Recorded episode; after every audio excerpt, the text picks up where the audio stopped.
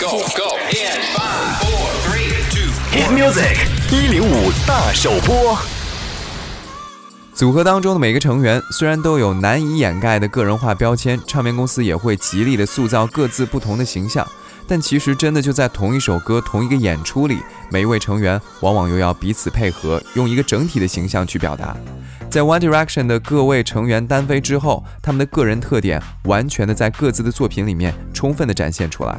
比如说，最先单飞的 z a y m a l i k 在音乐里面就是一个性感迷幻的形象，Neil Horan 就是阳光动感。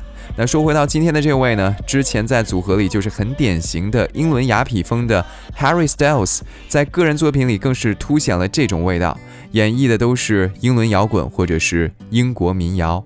Sweet Creature by Harry Styles。 Sweet creature had another talk about where it's going wrong, but we're still young. We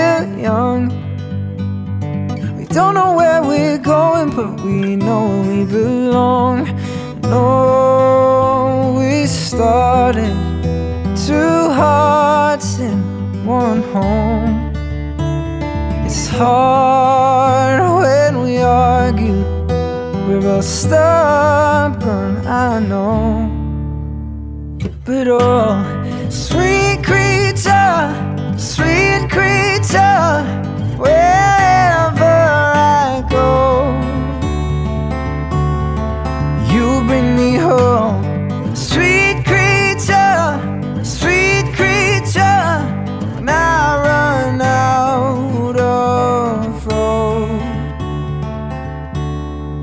You bring me home.